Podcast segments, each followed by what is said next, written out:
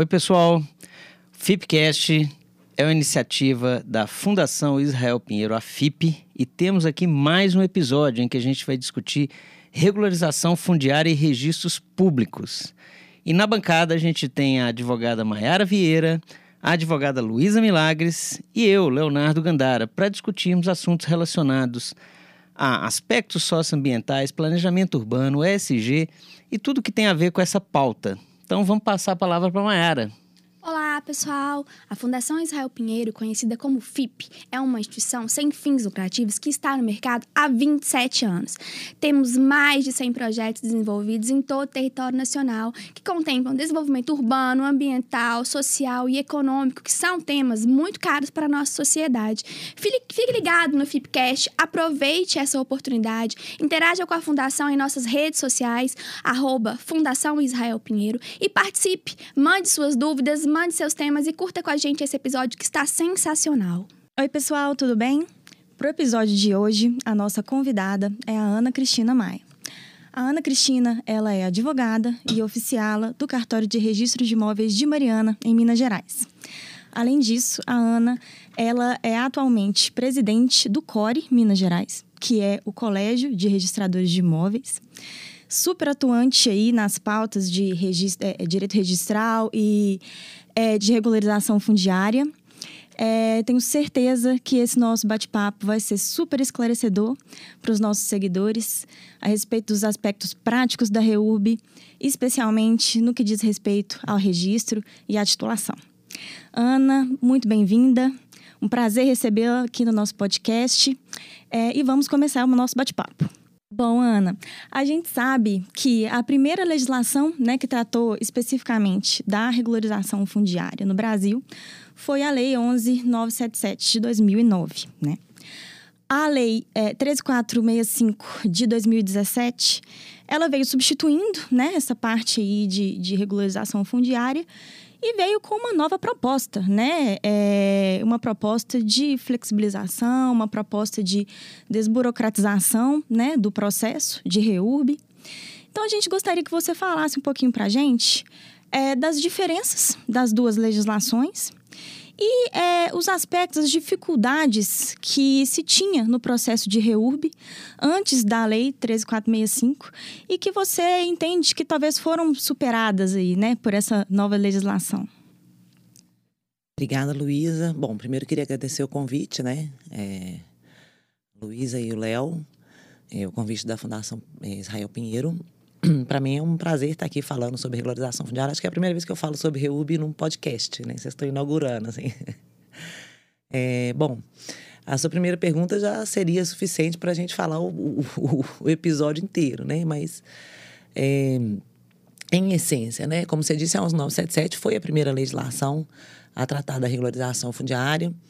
Ela é de 2009. E como uma, uma, uma primeira norma, né? Ela precisou passar por, por testes, assim, né? A partir do momento que ela entrou em vigência e começou a ser aplicada, foram sendo observados alguns gargalos é, que impediam que a regularização chegasse ao final. É uma lei bastante é, boa, né? Considerando é, o contexto em que ela foi editada, porém ela, ela mesma né, demonstrou os, os, os problemas que ela tinha é, havia uma grande dificuldade de se chegar com uma regularização fundiária até o final, é, em virtude de algumas restrições que eram aplicadas. Ela tinha é, uma necessidade de conjugação de uma série de critérios para enquadrar alguém como beneficiário final.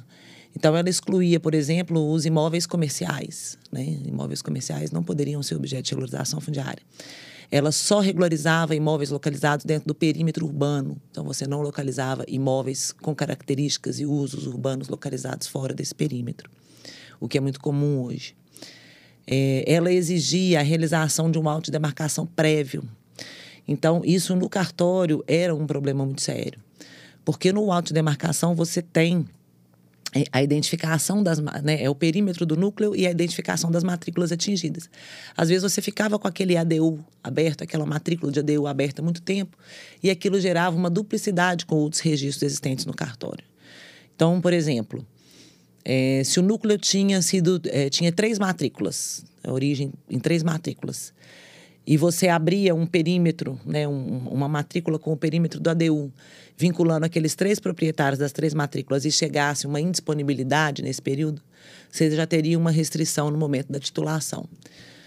É, existem outras tecnicidades, assim, que, que, como eu disse, se eu fosse falar sobre elas, a gente ficaria o episódio inteiro.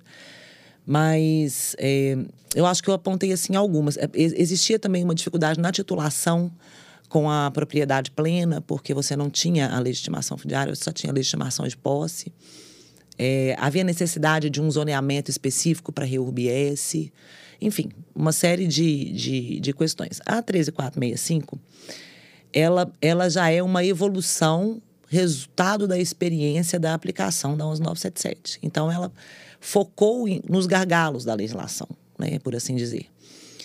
É, então, a primeira coisa, assim, para você fazer regularização fundiária pela 13465, o imóvel não precisa estar localizado dentro da área urbana. E isso era muito comum, né? Se você pegar aqui em Belo Horizonte, por exemplo, você tem uma série de condomínios né, em volta né, da cidade, aqui na RMBH, que foram é, produzidos né, é, em áreas rurais, classificadas e qualificadas como rurais. E esses condomínios, pelo 11977, não tinham uma solução. Bom, é, mas isso não é uma realidade só né, das áreas urbanas. É, nas áreas, por exemplo, amazônicas, você tem uma série de, de povoados ribeirinhos, né, na beira do rio, assim, com usos, finalidades urbanas, mas localizados em área rural. Esse é um grande avanço da 3465.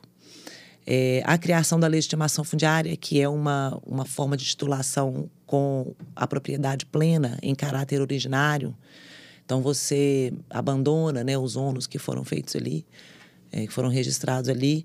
Tem uma série de outras evoluções, mas eu diria que a principal, talvez, seja o fato de um município ter sido transformado no grande protagonista do processo. Né? Então, o município é o presidente do procedimento de regularização fundiária. É, as notificações são feitas pelo município, né? o procedimento é presidido, é aprovado, é regulamentado pelo município. Então, a, da 11977 para a 13465, o grande salto que eu marcaria seria esse, né? A, a, o protagonismo do município. Uhum. E Ana, é... tomando aí, né, como base essa grande mudança que você considera como principal, é... esses papéis, né, dos interlocutores aí na REURB foram realmente muito modificados, né, pela 13465. É, e, como você falou, o protagonismo ficou praticamente todo com o município, né? Todo o processo de REURB hoje acontece é, é, é no, no, no, procedimento administrativo é, aberto pelo município, que culmina na CRF, né? E é, aos cartórios de registro de imóveis, ficou a responsabilidade apenas do registro, né? Basicamente. É, antes, né, na, na aplicação da 11977, o cartório tinha mais protagonismo, como você falou.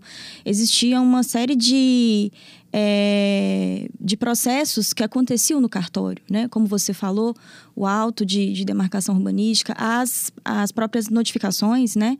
Que eram feitas pelo cartório. Como você entende é, essa questão do protagonismo com o município agora? Você acha que isso é, foi um ganho para o processo? Ah, eu não tenho dúvida. Eu não tenho dúvida. Porque com a 13465, né, o, o, a REUB ela tem sete fases pela lei, né? E apenas a última dessas fases, que é a fase do registro, é processada perante os cartórios. As seis primeiras fases são processadas pelo próprio município. E isso garante, a meu ver, uma agilidade no processo, né? É, em essência, o que aconteceu foi que, na 11977, as notificações dos interessados no processo eram feitas pelos cartórios. Né? E existia uma dificuldade, até porque essas, essas notificações é, são é, processos, são atos né? previstos na legislação para serem cobrados. Então, quando você. E são atos bastante é, trabalhosos, você tem que localizar a pessoa, né? Você tem que contar o prazo né, da, da, da, manifestação dela, depois você tem que analisar se aquela manifestação foi fundada, se foi infundada. E era, e, era, e é uma análise que, a nosso ver, é, é muito mais própria do município, né? Cabe muito mais ao município do que aos cartórios. Porque a responsabilidade pela regularização fundiária, né, pelo, pela gestão do território, é do município. Então, se o município necessitar, desejar ou quiser, o cartório ainda pode fazer essa notificação. Mas todo o controle de prazo, de análise né, dessa, dessa notificação, dessa manifestação, é feito hoje pelo município de qualquer maneira, independentemente de o cartório fazer a notificação em si. Então, eu acho que foi de fato uma, uma grande evolução, sabe? Uma, uma, uma, uma melhora efetiva é, do processamento, né? do procedimento em si o fato de o um município se ter se tornado mais é, ativo né, nesse processo. Ana, supostamente a Lei 13465 ela quebra dois grandes paradigmas, pelo menos do da, para a questão do registrador, né? o princípio da continuidade da especialidade subjetiva. Como é que na, na, sua no seu dia a dia e na sua perspectiva de uma realmente especificamente uma pessoa que trabalha nesse nessa área no dia a dia. Como lidar com essas diferenças, no sentido assim, para os registradores? Como é que isso, essa quebra de paradigma, atingiu ou atinge vocês? Ah, pois é, essa pergunta é interessantíssima, porque eu e a Michele, que é a minha colega, né, registradora que divide comigo essa função né, de, de, de, trabalhar a regularização fundiária, a gente tem alguns jargões assim que a gente passa pelo mundo falando sobre eles. Né? Um, um dos primeiros que você, né, uma das primeiras palavras que você usou é o paradigma, né? Você não faz regularização fundiária sem quebrar paradigma. Né? Isso eu acho que é a é primeira coisa né? que todo mundo precisa é, entender, né? Para fazer RUB você tem que quebrar paradigma e não são só apenas paradigmas registrais. Você vai quebrar uma série de paradigmas, né? Tanto que você vê que é, entre os atores envolvidos, né, alguns têm mais dificuldade para quebrar paradigma, outros menos. É, do ponto de vista registral, o outro jargão que a gente usa, né, a gente fala que a gente vai levar a palavra, né, levar a palavra da REURB para os registradores do Brasil, porque o registrador, a, a, essência do trabalho do registrador é de forma, né? É formal, né? É, e existe, né, esses princípios registrais muito consolidados há muito tempo dentro da nossa atividade. Você citou dois aí, a continuidade, a especialidade subjetiva, mas tem outros que são quebrados também no processo de RUP. Né? A própria especialidade é, objetiva, né? Porque quando você vai fazer regularização fundiária, você não vai falar nunca em retificação de área, em fusão, em desmembramento. Você vai retirar uma área, até é possível que você retire uma área maior do que tem na matrícula para fazer a REURB, né? Porque a gente sabe que muitas matrículas é, é, ativas nos cartórios, elas, elas não têm uma área real, né? São matrículas antigas, embora ativas, são matrículas antigas, muitas vezes rurais que tem lá, sei lá, 30 hectares, se você for levantar o perímetro dela, tem tranquilamente 50, 60. Né? Aquelas que até o texto é meio. É, aquele, aquele, antigo, aquele né? clássico, né? É. Subiu o espigão, Isso. desceu águas vertentes, vai, é, é, vai até a, a árvore, ao jacarandá, é. na cerca de não sei quem. É isso aí, é isso aí, né? E aí, se você levantar lá, né? Uma coisa curiosa desses, desses, dessas matrículas até, eu acho interessante falar, é que elas são precisas na descrição do perímetro, né? Elas são imprecisas na contabilidade da área, né? Mas na descrição do perímetro elas são precisas. Então, se você subir o espigão no ponto certo, descer águas vertentes no ponto certo, encontrar a tal pedra ou a tal árvore ou tal rio ou tal riacho, quando você termina de fazer esse caminho, né? Com o GPS hoje, você vai apurar a área ali dentro. Aquela área dá, às vezes, duas vezes ou três vezes maior do que o que está inscrito no cartório. Então, o princípio da disponibilidade também é um outro que é, é flexibilizado, por assim dizer, né? Que a pessoa tem lá é, é, cinco hectares numa matrícula e vai ser retirado de lá, daquela matrícula para fins de reúbe, uma área de seis ou sete ou oito. Porque, na verdade, ela não tem cinco, né? Então, é, o nosso trabalho é essencialmente esse, né? O nosso trabalho institucional, né? Como Colégio Registral Imobiliário, é, é essencialmente esse: é, é, é, explicar para o colega, né? É, por que você tem que quebrar esses paradigmas? Porque se você não quebrar esses paradigmas, você não faz regularização fundiária. A regularização fundiária, ela é, um, ela, ela é um, uma, uma, uma, uma correção do passado, ela é um ajuste, né? É quase que uma, uma prestação de contas, né? Do passado com o presente, né? O, o que não foi feito lá atrás é, a gente também não pode exigir que seja feito agora, porque senão a gente não vai conseguir regularizar. E às vezes nem tem como, né, Ana? É, refazer coisas, são, são às vezes núcleos urbanos consolidados há anos.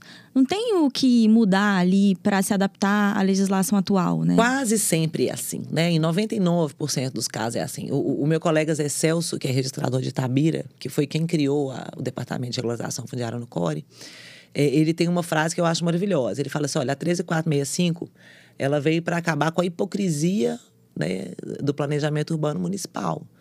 É, porque como é que você vai é, exigir para regularizar um, uma, um bairro totalmente consolidado, né, que você atenda lá os princípios da 6766, que você tenha tamanho mínimo né, de lote, que você tenha é, é, é, áreas verdes, áreas públicas, né, de modo geral, na proporção exigida pela lei, né, não tem como, né?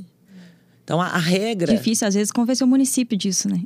Ah, pois é. É, outra tarefa nossa também, né? É uma tarefa de, árdua de convencimento. Mas eu acho que a gente tem conseguido. Acho que a gente tem conseguido, assim. A gente tem conseguido trazer atores muito importantes, né, para essa. É, para esse debate. O Tribunal de Justiça agora é, uma, é, um, é, um, é um grande novo parceiro, né? É, na regularização fundiária aqui em Minas Gerais. Foi criado um núcleo específico, não sei se vocês estão sabendo, que é o NUIREF. Sim, a gente é. até no, no podcast anterior, que a gente fez com a Mila, com a Mila, Correia, né? Ela é diretora Isso. da agência metropolitana. Ela falou um pouquinho para a gente sobre esse acordo que foi feito, né? Com, com o Tribunal de Justiça, criando esse núcleo super bacana aí para apoiar, né? É, todos esses atores que trabalham com regularização fundiária. Você puder é, falar um pouquinho para a gente também. O, o, tribunal tem um peso muito grande nisso, né? Assim, é um peso institucional, né? Um peso político. E é... também de quebra de paradigma, né? Nessa mesma toada. quebra né, de gente? paradigma necessária, né? Inclusive é. em função da própria corregedoria, né? Que participa lá do núcleo. É, o tribunal é, compreendeu bem, né? O papel, a, a importância do judiciário, né? Nesse processo não de conduzir a REUB, como eu disse, o protagonismo é do município, né? Mas o tribunal tem inúmeras ferramentas para provocar, né? Para é, instigar, incentivar, né? Inclusive da segurança jurídica também, né? Para os próprios registradores, né? Pra, uhum. Sabendo que o tribunal apoia todas essas quebras de paradigma, todas essas flexibilizações né, do registro. É, deixa todo mundo muito mais tranquilo. Então, é uma iniciativa bem é, é, bacana. A gente teve reunião, inclusive encontrei com a Mila lá, é, foi quinta-feira, né, a reunião. Falei, ó, oh, vi lá seu vi lá seu podcast, mas eu não cheguei a ouvir tudo ainda não. é, e, e, assim, né, atores importantes participando. A Agência Metropolitana, o CORE, o Tribunal, a Associação Mineira de Municípios, a Defensoria Pública, o Ministério Público. Então, está é, é, tá bastante multilateral, né? Como tem que ser qualquer debate sobre regularização fundiária, a meu ver. Bom, Ana, a gente gostaria de falar também um pouquinho sobre as espécies de reurb, né? A lei, ela traz é, a reurb S, né, que é de interesse social, e a reurb E, que é de interesse específico. Alguns doutrinadores também falam em, reurb I, né, que é inominada. A gente gostaria que você falasse um pouquinho para a gente a diferença entre essas três classificações. Bom, então, é, a gente, eu já chego falando que, que a gente aqui em Minas não adota essa classificação de três modalidades, né? É, são apenas duas modalidades, ao nosso ver, né? A social e a específica. É, a regularização fundiária de interesse social é aquela é, feita né, para o beneficiário de baixa renda, tá? E a regularização de interesse específico é aquela feita para o beneficiário não enquadrado como baixa renda. Já era assim lá na 11977, tá? Só que a 11977 não definia qual era o parâmetro para dizer o que era baixa renda e o que não era baixa renda. Deixou isso para um, um regulamento posterior e esse regulamento ele nunca veio de maneira nacional. Então, é, algumas pessoas usavam os critérios do FAR, né? outras pessoas usavam os critérios do Bolsa Família. Era, era assim uma, uma pluralidade de critérios para enquadrar a baixa renda. É, esse era um gargalo né, que tinha lá na legislação. E aí, a partir da experiência da aplicação da 11977, é, achou-se por bem definir né, qual seria o teto da baixa renda. Então, a lei federal ela vem e diz: baixa renda são as famílias com até renda de até cinco salários mínimos. Mas ela, ao mesmo tempo, diz o seguinte: Se o município quiser definir um outro teto mais baixo do que o 5, nunca acima, ele pode fazer essa definição.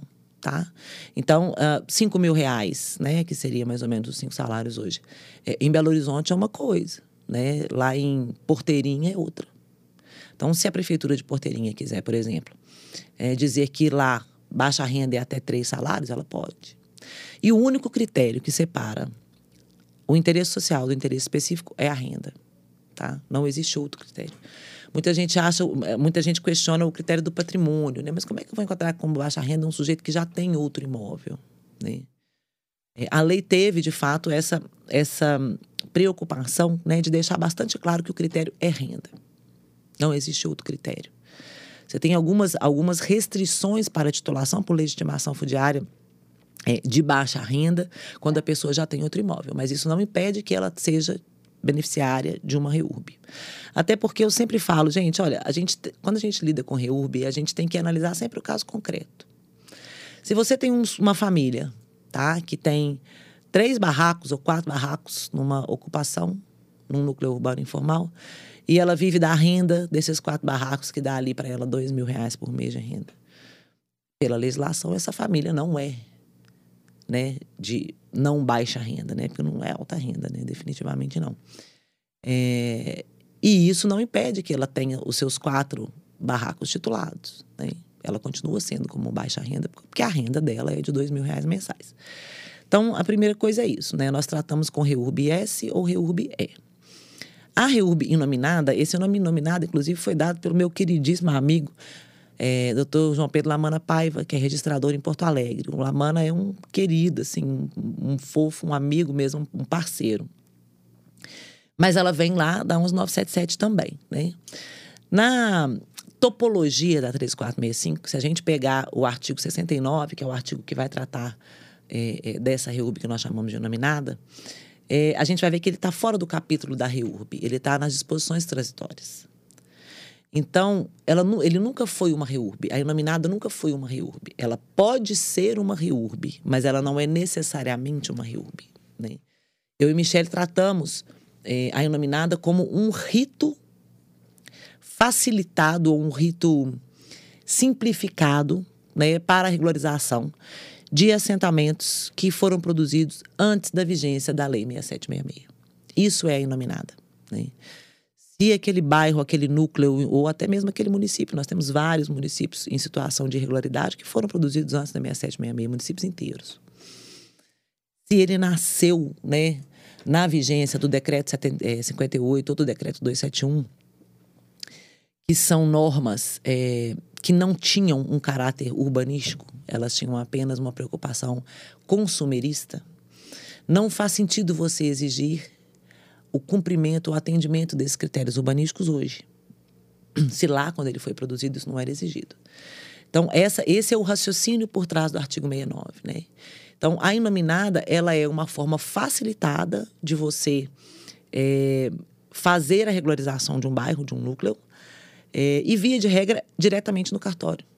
Então, a inominada ela não passa pela aprovação do município, ela não passa pelo procedimento administrativo da REURB, não tem notificação, não tem é, é, é, é, projeto de regularização fundiária, não tem análise ambiental, não tem análise de risco, tem nada disso.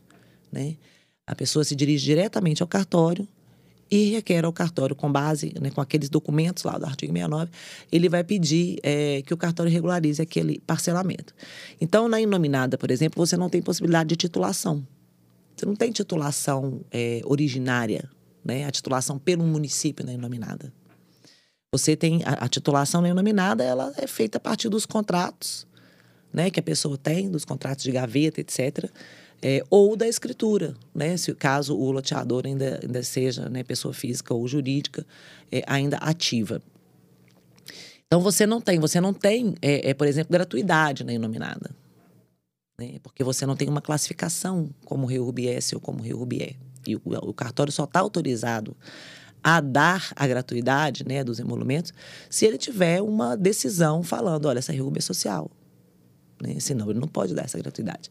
Como a inominada é requerida diretamente no cartório, então ela não tem gratuidade, ela não tem titulação né? pelo município nem nada.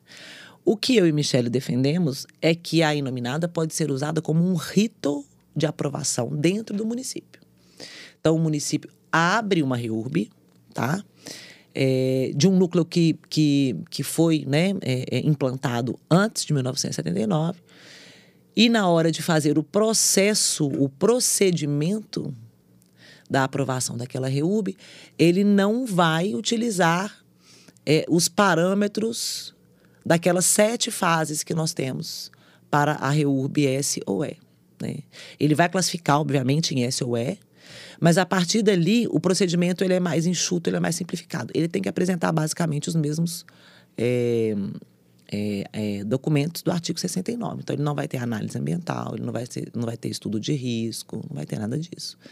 Então, a, por isso que a gente trata a nominada como um rito, né? Que pode ser requerido diretamente ao cartório ou aproveitado pelo município no processo de aprovação da RIUP. Ana, ainda tratando dessa questão de classificações, é, como você bem disse, né, você e a professora Michelle Freire também, também trabalham com um outro tipo de classificação de REURB, né? Vocês é, colocam como REURB complexa, intermediária, titulatória e excepcional. Você pode explicar para a gente, em termos gerais, o que, que seria cada uma dessas classificações? Gente, vocês fizeram dever de casa, né? pois é. É. Essa é uma, é uma classificação minha, da Michelle mesmo, de fato, é, que a gente é, tentou colocar de maneira didática, né, para quem vai processar a regularização fundiária. A gente sempre fala com, com os nossos alunos que uma regularização fundiária a gente faz igual se fosse vestibular. Primeiro você faz aquela que é mais fácil. Né? Depois você vai para as mais difíceis. O Enem agora, né? É, o Enem, Nossa, o vestibular. É vestibular, né, Ana? Ô, Léo, poxa vida. Entregando aí, hein? Ai, pois é, mas existe vestibular ainda, tá? De algumas universidades tem vestibular. Vamos lá, vamos combinar. A USP tem vestibular. Me comprometa. É, mas é, né, é como uma prova mesmo, né? Primeiro você faz aquilo que você tem mais facilidade, né? Que é mais fácil e tal, e depois você vai para o resto. E aí, é, uma regularização fundiária ela pode ter vários graus de complexidade. Né?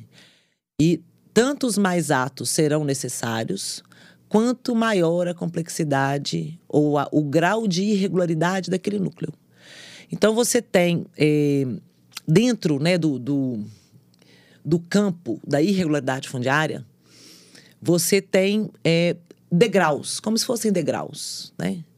É, em que você pode ter uma, uma irregularidade que é meramente titulatória, ou seja, uma irregularidade que ela é, ela se resume ao, ao direito de propriedade, né? Ou seja, o beneficiário não tem o título do seu imóvel. Mas lá, se você chegar lá no, no núcleo, é um núcleo que tem parcelamento aprovado pelo município, é um núcleo que tem registro no cartório, né? é um núcleo que não tem problemas ambientais, que não tem problemas de risco. Então, do ponto de vista urbanístico, é um núcleo bem resolvido. Mas, por alguma razão, a titulação pela via derivada normal é, é, é impossível, né? Ou extremamente difícil. Aí as pessoas perguntam, mas como assim, gente? O parcelamento está aprovado, está registrado. E, e, e, e, por que, que as pessoas não têm o título? Olha, são inúmeras as situações, né? Mas eu diria que o mais comum é o seguinte: o sujeito é, parcelou é, como pessoa física, por exemplo, né? E registrou tudo bonitinho, está lá no cartório, vendeu mas nunca as pessoas nunca se preocuparam em fazer as escrituras. E aí, quando aquele sujeito morre, ele deixa lá para o espólio dele 300, 400, 500 lotes a serem inventariados, lotes que não pertencem mais àquela família, né? que, que, que nunca estiveram ali eh, no patrimônio dos herdeiros. Né? E aí, esses herdeiros não vão fazer um inventário disso. Né? Eles não vão pagar ITCD de 500 lotes. Tanto não vão que não fazem. Né? É, outra situação, empresas que são encerradas ou empresas que, que, que, que vêm a falir, né? Tendo deixado um loteamento sem a titulação dos beneficiários, enfim. Cooperativas. É, sim, sim, é. sim, exatamente. Então a gente criou essa, essa classificação que, em essência, é o seguinte: a REUB complexa é a REUB que exige mais atos para você conseguir chegar né, na fase registral e titular os moradores. Então ali você vai ter que apurar o perímetro do núcleo, né? Você vai ter que identificar quais são as matrículas que deram origem àquele núcleo, quais são as matrículas existentes dentro do núcleo, já previamente regularizadas, por exemplo, por uso capião.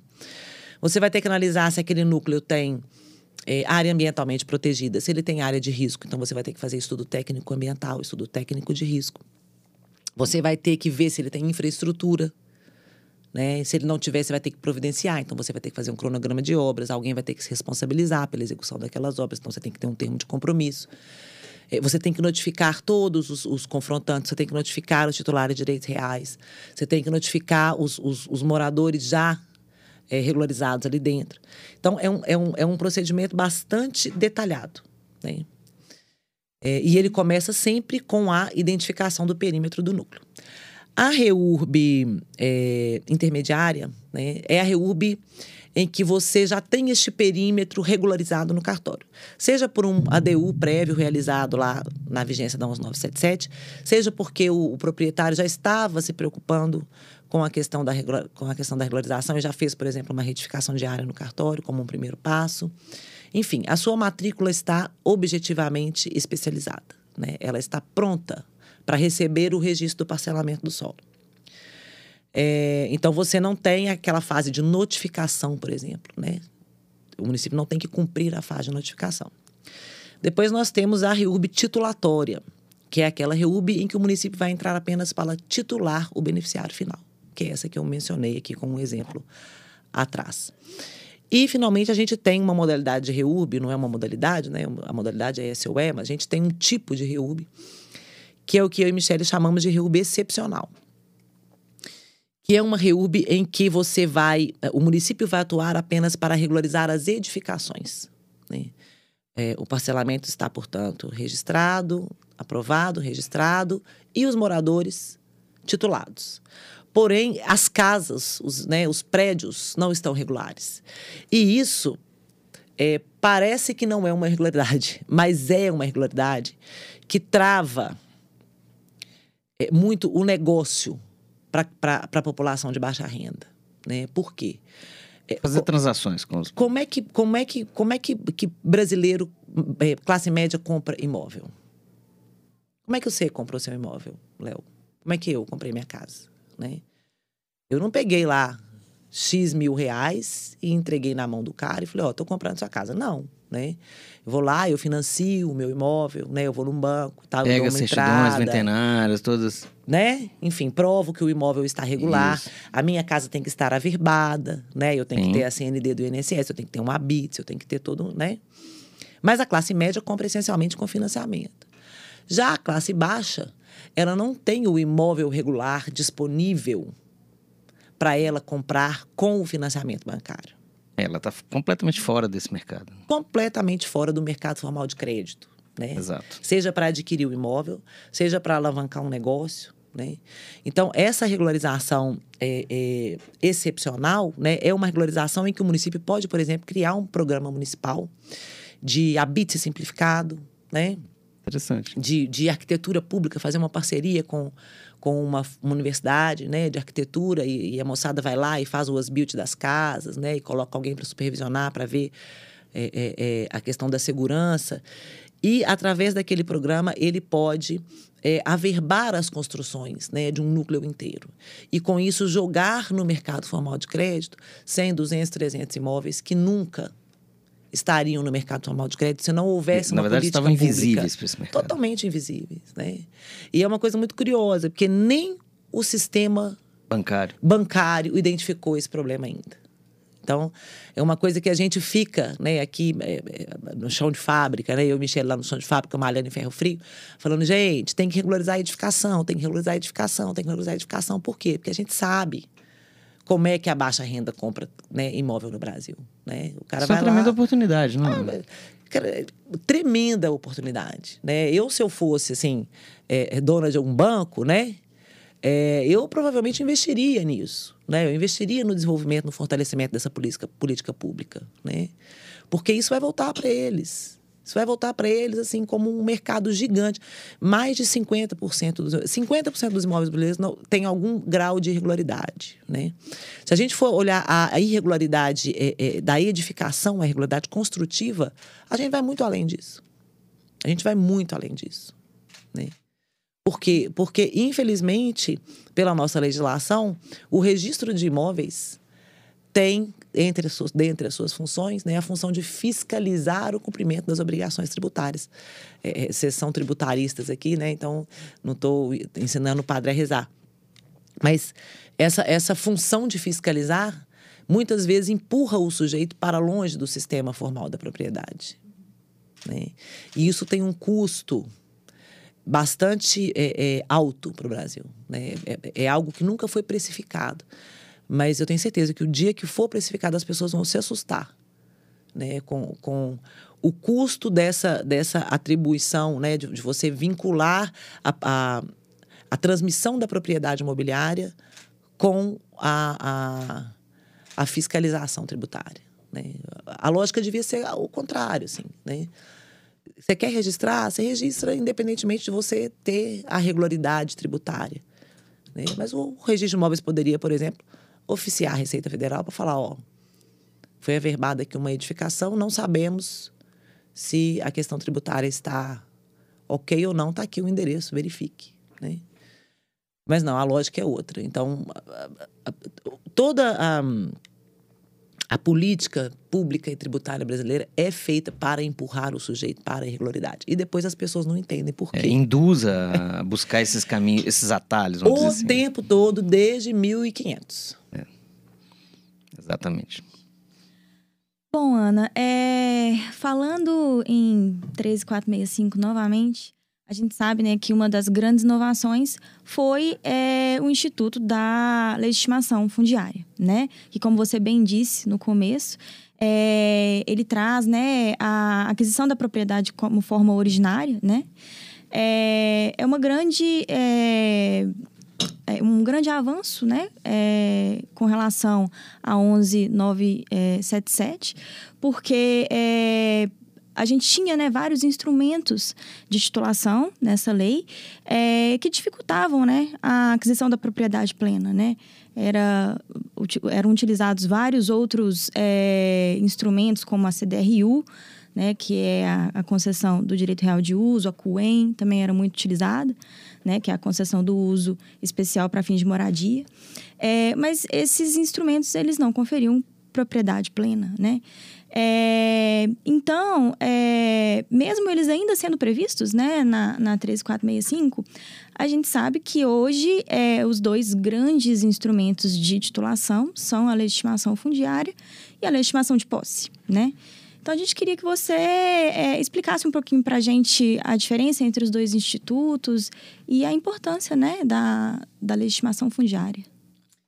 Essa pergunta também é muito boa, né? E ela me, me dá vários ganchos aí. é, bom, a primeira coisa a se dizer é que é, é a, a, a, palavra, eu acho que você estava procurando, é uma ferramenta, né? A, a fundiária é uma ferramenta né, jurídica absolutamente inovadora de uso exclusivo em procedimentos de regularização fundiária, através do qual o município, né, o poder público municipal, titula o beneficiário final, ainda que aquele imóvel não pertença ao município. Então, quando o Léo falou do, da flexibilização do princípio da continuidade, né, a legitimação fundiária flexibiliza ou quebra esse princípio da continuidade. Se o imóvel pertencia ao Léo, né, a gleba que foi irregularmente parcelada e ocupada pertencia ao Léo, e o município, no processo de regularização, vai notificar o Léo, que é o dono do imóvel, se tiver algum credor lá de hipoteca ou de penhora, se tiver usufruto, vai notificar todos os interessados. E lá no final do processo, depois que o Léo se manifestar ou que o Léo ficar silente, o município vai titular o morador final com a legitimação fundiária. E essa titulação confere propriedade plena, né, e por ser originária, livre de ônus para aqueles beneficiários. É um enorme avanço em relação aos 977. Né? Não é um pequeno, é um enorme, é um passo gigantesco. Na 11977, a gente já tinha uma quebra de paradigma, que é a própria legitimação de posse, porque a legitimação de posse também faz isso. Né? Então, o imóvel do Léo, o município vai fazer a regularização, titula o morador com a legitimação de posse, e após cinco anos da titulação, essa posse poderia ser convertida em propriedade. Né? Isso é a legitimação de posse. Então, num primeiro momento, conferia a posse, mas é uma posse conversível. Imediatamente conversível e conversível diretamente no cartório, sem apresentação de provas complementares. Obviamente, desde que você atendesse lá os requisitos do 183 da Constituição. Mas a legitimação fundiária, ela, ela, ela dá um salto muito maior. Né? Ela dá um salto muito maior porque ela, ela parte exatamente do raciocínio da minha fala anterior. Né? Que é a necessidade de que o morador beneficiário da REURB, a gente tem REURB é, em todas as classes sociais. A gente tem irregularidade fundiária em todas as classes sociais. Mas é fato né, que na baixa renda é muito maior. É, então, é o reconhecimento de que esse morador, né, é, ele tem direito à propriedade plena e não a um direito resolúvel, como é o caso da CDRU, como é o caso da Coen. Né? A CDRU é um direito provisório. E por que, que a CDRU não é aceita no mercado formal de crédito, por exemplo? Né? Exatamente pelo fato de que é um direito resolúvel. Se o município quiser uhum. reverter aquele direito, né, ali depois de um certo prazo, ele pode. Isso.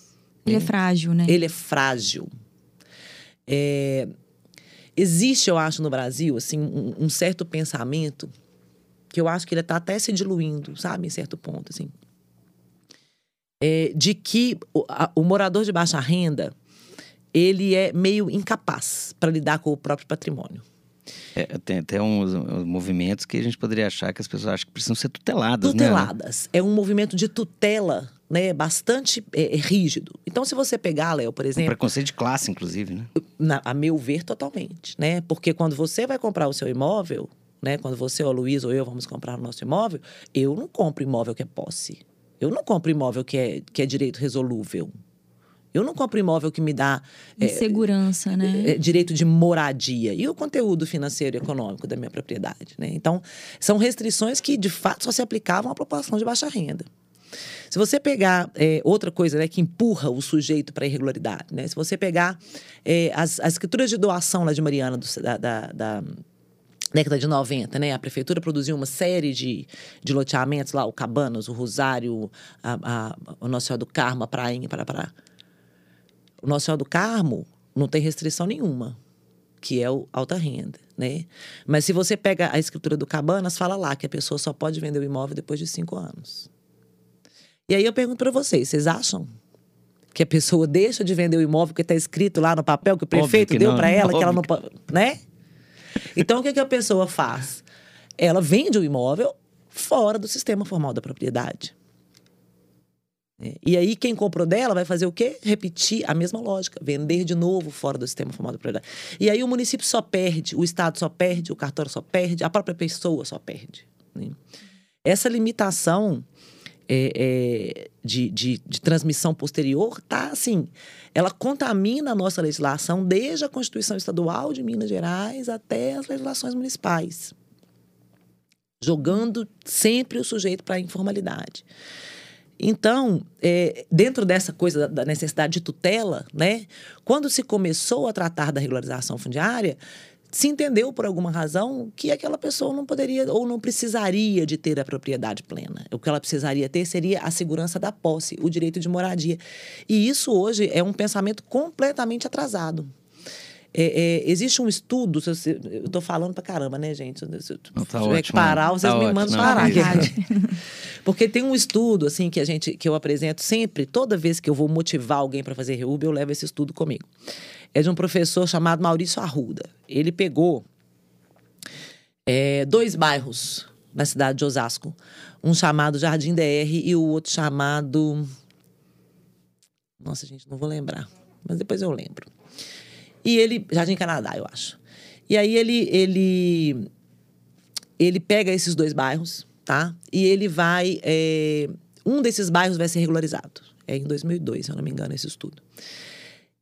E aí ele, ele, ele pega esse bairro que está sendo regularizado e ele compara com o bairro vizinho, que tem exatamente o mesmo perfil socioeconômico do outro bairro. Ambos os núcleos é, se, é, foram instalados sobre propriedade é, pública da Prefeitura de Osasco e tem um perfil social e econômico muito parecido. Só que o primeiro deles vai ser é, regularizado pela Prefeitura. E aí ele faz, ele, ele, ele coleta né, dados sociais e econômicos dos dois núcleos pré-regularização. E um ano depois da regularização do bairro, do primeiro bairro, ele retorna a essas comunidades e mede todos esses indicadores sociais e econômicos de novo.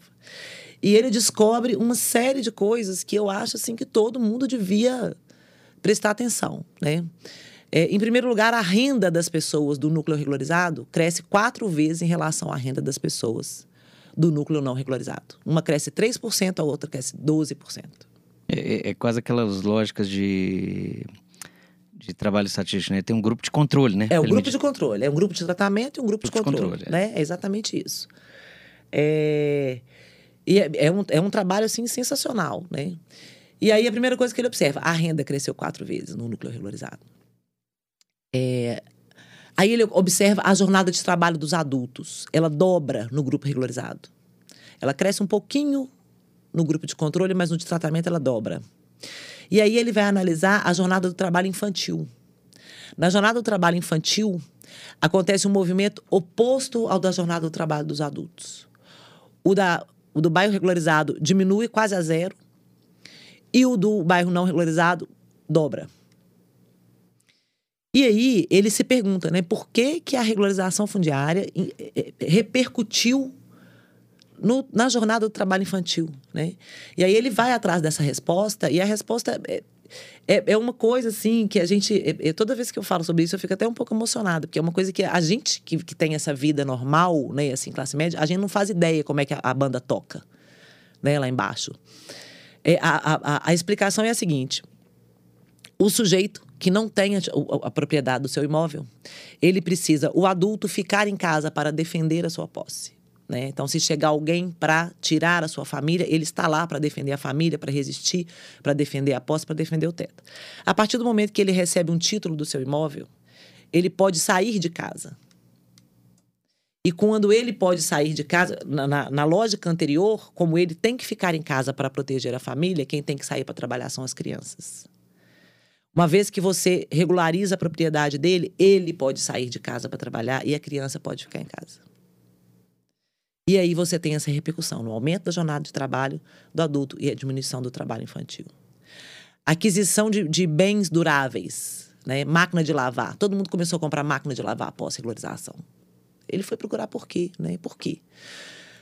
Porque os adultos estando mais fora de casa, quando eles estavam em casa, eles não queriam ter que gastar o seu tempo trabalhando de novo. Então eles passam a querer o tempo, o tempo de casa deles, né? Eles querem o lazer, eles querem o convívio com a família. Então eles começam a comprar eletrodoméstico para poupar o tempo deles. Tem mais eficiência nesses é, trabalhos para salvar o tempo é. deles, né? O tempo deles, já que eles estão trabalhando fora.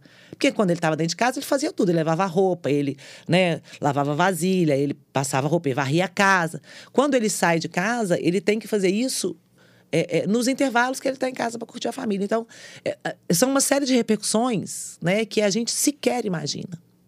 Né? Imagino que até na, na, qualificação do próprio imóvel, né?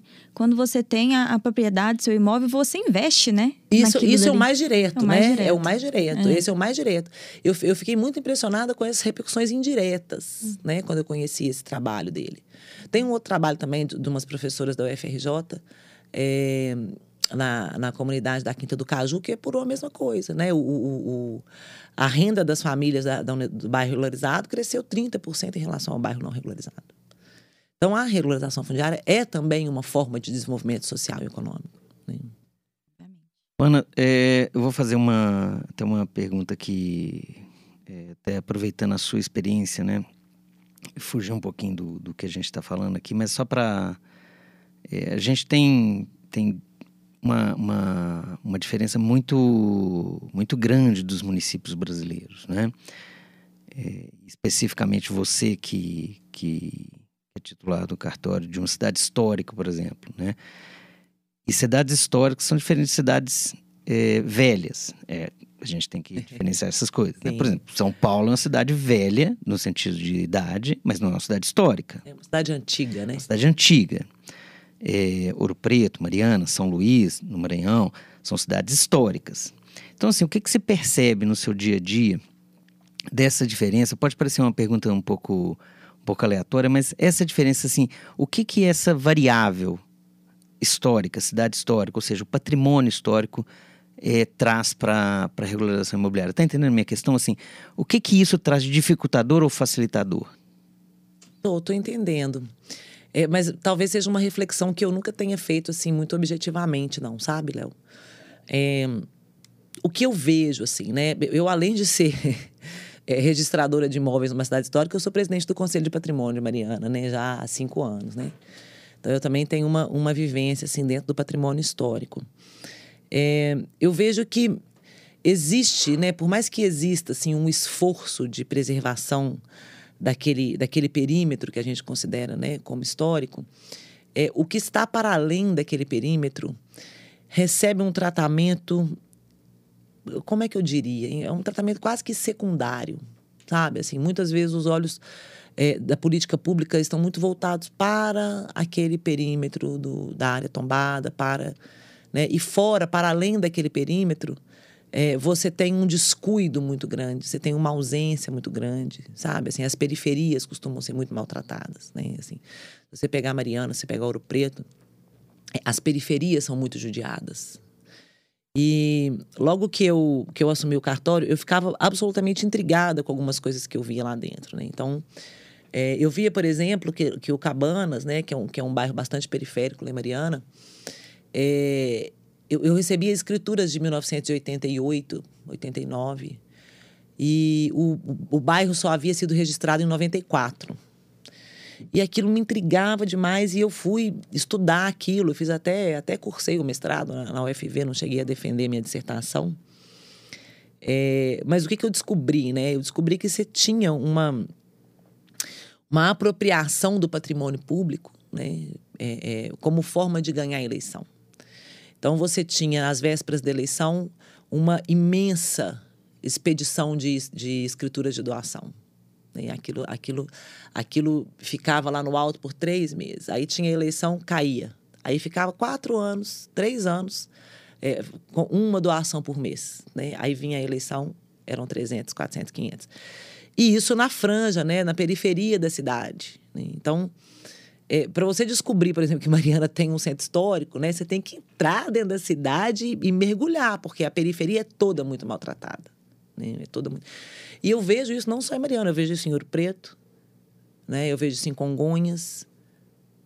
São Luís eu não conheço, não posso dizer. É, São Luís eu, eu, eu, estive lá e realmente é uma cidade maravilhosa, cidade histórica, mas com a mas mesma característica. Além, né? Eu Exatamente. vejo isso em, em, em, Tiradentes, a gente não vê não, porque Tiradentes tem, tem uma outra configuração, né? uma coisa é mais gentrificada. Coisa, né? Mas São João é a mesma coisa, Paraty é a mesma Paraty coisa. Paraty é a mesma né? coisa. Então, é, eu vejo que o fato né, de, de, ter sido produzida aquela arquitetura tão maravilhosa né, que se produziu ali no século XVIII, falando aqui das nossas cidades em Minas Gerais, é, não serviu como um paradigma para o resto da cidade. Né? Aquilo não serviu de nada, né, pra, não se aprendeu nada com tudo aquilo. Porque Mariana, em 1711, quando foi elevada à categoria de vila, ela já tinha toda uma normatização para a produção do espaço urbano. Né? E isso é completamente é, abandonado, né? Quando você tem o segundo ciclo de desenvolvimento, que é o ciclo do minério de ferro, né? Que aí é quando o negócio descamba de vez, né? Mas isso é papo para outro podcast, eu acho. Vamos lá. Bom, Ana, é... falando um pouquinho, né, de voltando aos aspectos práticos aqui da, da 13465, é, a gente gostaria de falar um pouquinho também de uma outra inovação, que foi a titulação em lista, né? É, é, é um trabalho que, que facilita né, a, a titulação, é, possibilita, inclusive, a titulação fracionada, né, o que é um, um ganho muito grande para o processo. Né?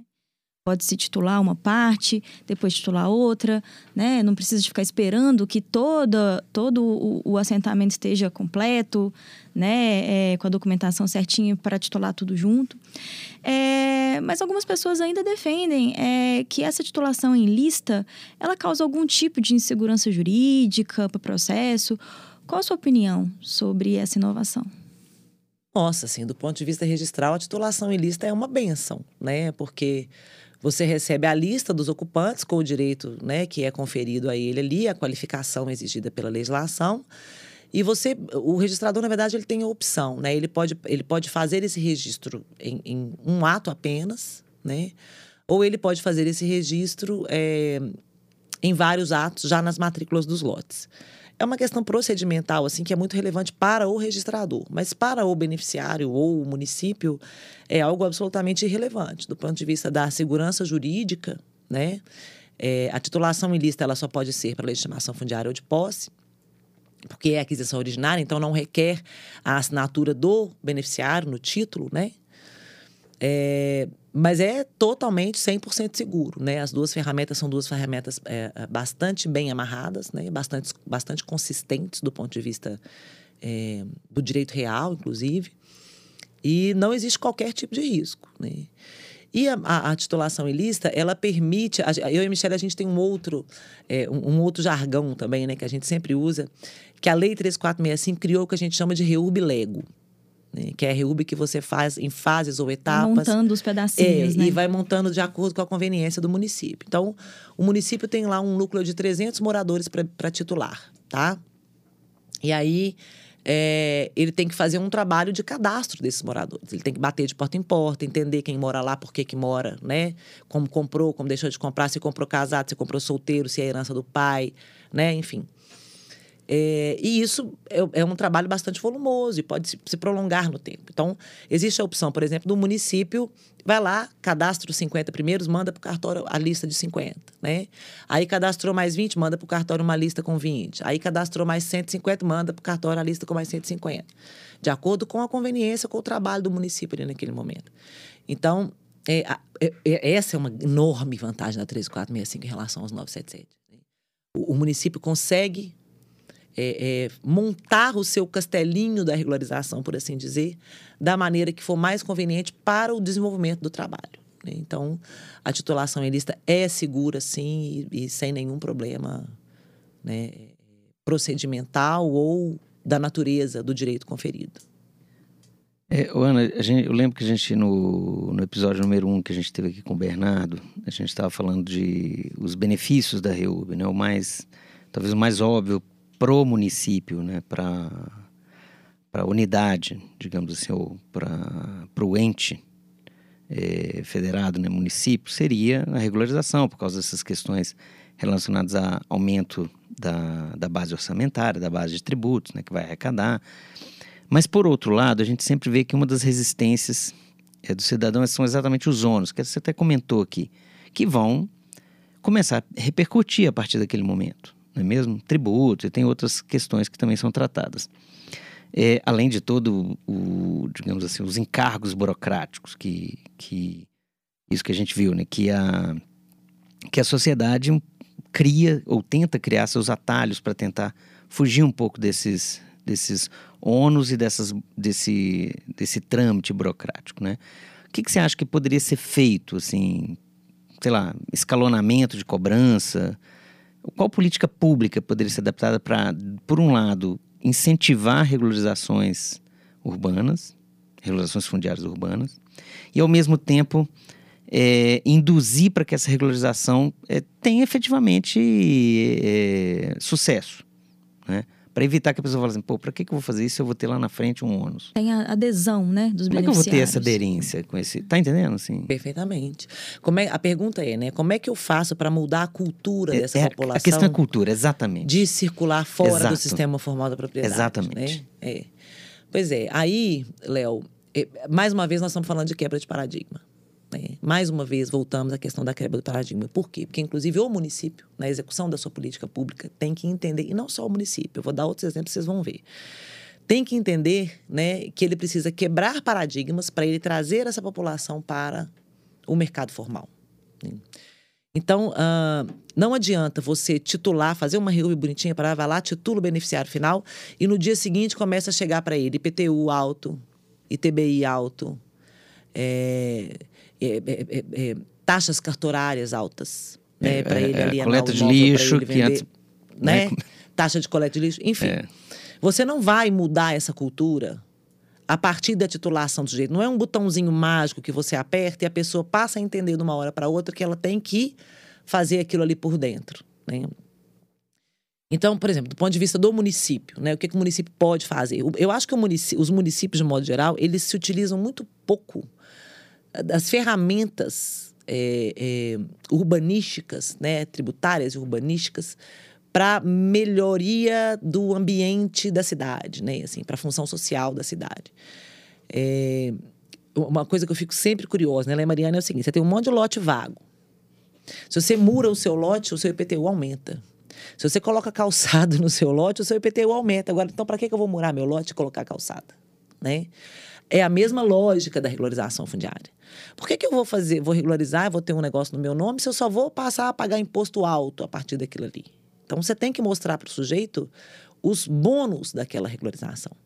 Então, uma política pública, por exemplo, de isenção de IPTU, né? Nos, assim, nos, você vai escalonando o IPTU. Então, no, no ano 1, um, você não cobra nada. No ano 2, você cobra ali 20%. No ano 3, você cobra 30%. No ano 4. Porque junto com isso também, você vai tendo a valorização né, do imóvel. Você vai tendo o desenvolvimento econômico, social daquela família. Esses estudos que eu mencionei comprovam isso. Então, para ela também fica menos difícil pagar aquele imposto. Né? Ela, a pessoa tem que sentir o benefício da regularização no primeiro momento, né? É, você pode, por exemplo, fazer uma política de isenção de ITBI ou um ITBI, uma taxação né, bastante baixa para o ITBI, para o imóvel que foi recém-regularizado. É, a gente, pelo Core Minas, a gente defende, por exemplo, a redução das taxas de fiscalização e dos emolumentos pós-regularização fundiária para o imóvel que vai ser né, tanto transacionado quanto ofertado em garantia. Essa é uma discussão que a gente está tá propondo, né? Assim, é, é, o que, que o Estado pode fazer né, para manter essas pessoas ali dentro. É, aproveitando, assim, a gente, a gente no início, na apresentação, Luísa falou do seu papel no, no CORE, né, no colégio. É, um pouco, conta para a gente um pouco mais do trabalho que vocês, é, é, na difusão desse conhecimento e na difusão dessa, dos benefícios da regularização fundiária. Você está falando aí desse trabalho de tentar discutir redução de emolumentos? Conta mais para gente, até para a gente divulgar o que o Core Nossa, faz. A, a gente faz mil trabalhos, eu diria. é, o, Core, o Core é uma instituição nova, né? O Core tem seis anos apenas.